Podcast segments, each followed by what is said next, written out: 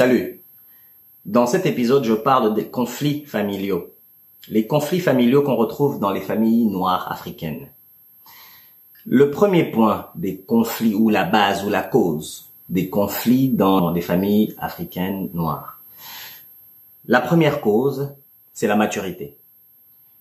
Lorsque quelqu'un atteint 30 ans, entre l'âge de 20 ans et 30 ans, la personne a cheminé tout seul. Quand je dis cheminer tout seul, c'est-à-dire les changements au niveau de la connaissance, au niveau des appréhensions, au niveau de ce que la personne consomme autour d'elle. Que ce soit des études, une formation, de l'enrichissement au niveau du cinéma. Je dis enrichissement parce que il y a beaucoup de gens qui ont acquis beaucoup de connaissances grâce simplement au fait de regarder des films. Et il y a aussi la connaissance à travers des documentaires. Donc, la maturité fait que lorsqu'une personne entre 20 ans et 30 ans n'a pas été observée, on n'a pas vu quels étaient ses hauts et ses bas, on n'a pas vécu l'intérieur de ses douleurs, de ses changements, de ses colères, de ses appréhensions, de ses joies.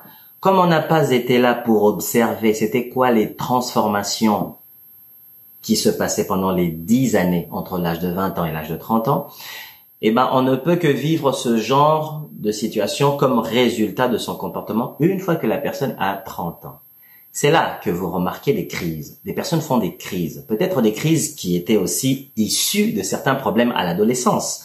Mais ça s'est calmé à l'âge de la vingtaine parce qu'à la vingtaine, la personne fait quoi dans le deuxième décan de sa vie, donc 10 ans, 10 ans, dans le premier dé, dans le deuxième décan de sa vie, la personne, ce qu'elle fait, c'est qu'elle apprend, elle apprend. Donc, les dix premières années on nous apprend les dix secondes années, nous, on apprend par nous-mêmes, c'est-à-dire on tente la pratique. À 30 ans, quand on commence l'âge de 30 ans, on pratique tout ce qu'on a acquis durant les 20 précédentes années.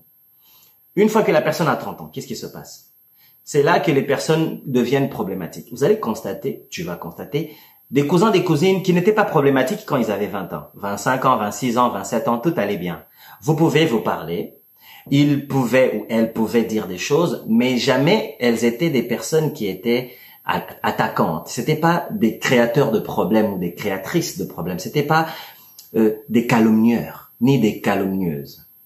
Ça, c'est quelque chose que tu as sûrement observé. C'est parce que à l'âge de 30 ans, toutes les poubelles des 20 années précédentes, comme je l'ai dit, reviennent et font surface parce qu'à 30 ans, la personne donne le parfum de la personnalité qu'elle avait pendant les 20 précédentes années.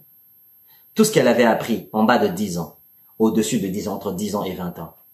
Et tout ce, que la personne a pratiqué entre 10 ans, 20 ans et 20 ans et 30 ans. Une fois elle arrive à 30 ans, son bol est à la moitié, son verre est à la moitié. Donc la personne doit s'affirmer, elle veut s'affirmer, mais elle ne le fait pas parce qu'elle veut. Elle s'affirme parce que la nature nous oblige à nous affirmer à 30 ans. Tu peux t'affirmer un peu plus tôt, mais ton affirmation n'est que boiteuse car elle ne va que dans le but de plaire. Mais à 30 ans, tu n'as plus besoin de plaire. Tu es qui tu es. Tu assumes qui tu es. En bas de 30 ans, tu ne peux pas assumer. Tu ne fais qu'acquérir parce que tu es encore à l'école. Je ne dis pas qu'après 20 ans ou après 30 ans, l'école est finie, mais l'école n'est pas au même niveau. C'est comme si tu étais ici en cinquième année secondaire. Mais quand tu atteins 30 ans, L'université de ta tête, de ton cerveau s'offre à toi. Mais qu'est-ce que toi tu offres aux gens? Les pourritures de tes 20 précédentes années. Les personnes n'ont pas de maturité pour gérer les problèmes. D'ailleurs, quand ils, arrivent à 30 ans, ce sont eux qui sèment les problèmes partout. Ils deviennent calomnieurs, calomnieuses. Point numéro 2.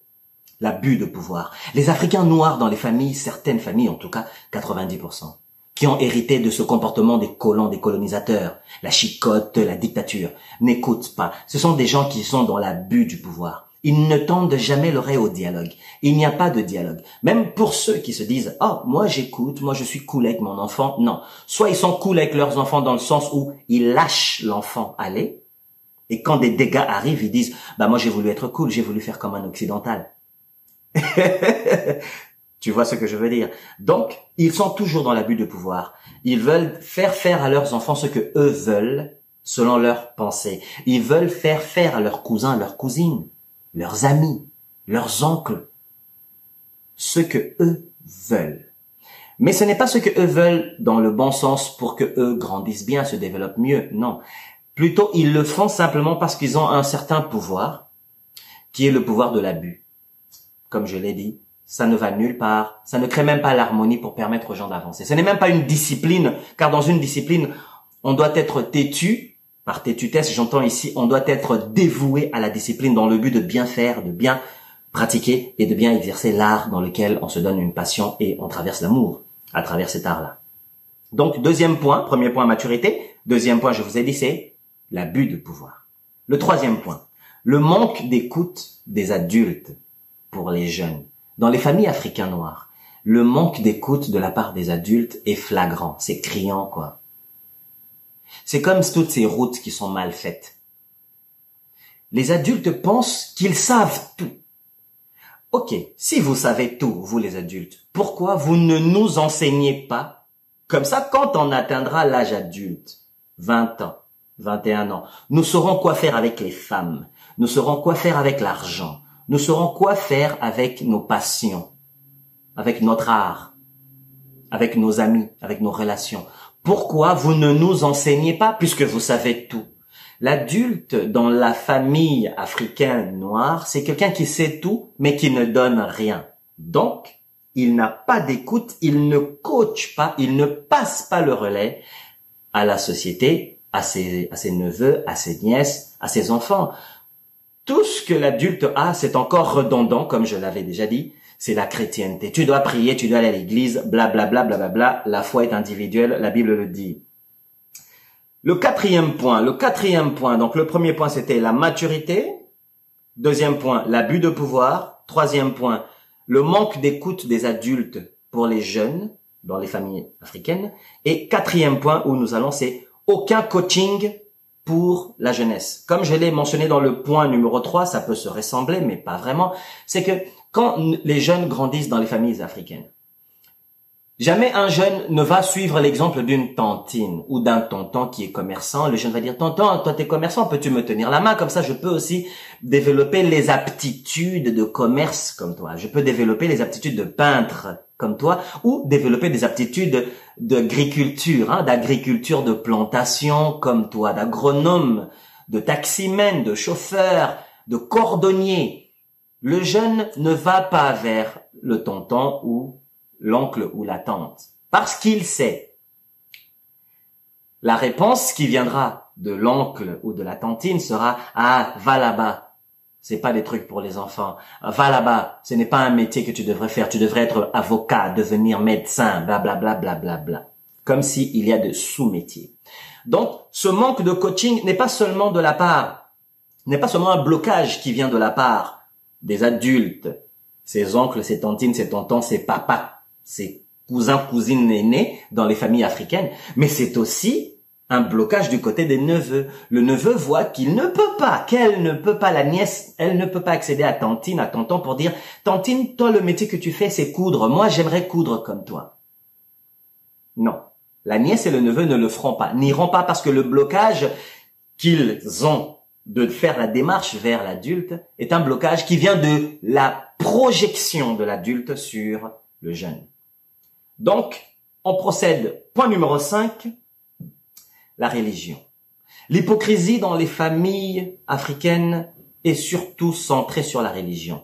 Dès que quelqu'un crée un problème à une autre personne, il lui trouve un moyen de lui mettre l'étiquette du diable, du sorcier ou de la mauvaise personne et de trouver des moyens de lui dire de toutes les façons dans ce conflit, je dois avoir raison parce que moi je prie, toi tu ne pries pas. Donc tu as sûrement ou tu es animé par un esprit méchant, par un esprit mesquin, par un esprit perturbateur, un esprit de désordre, d'harmonie familiale.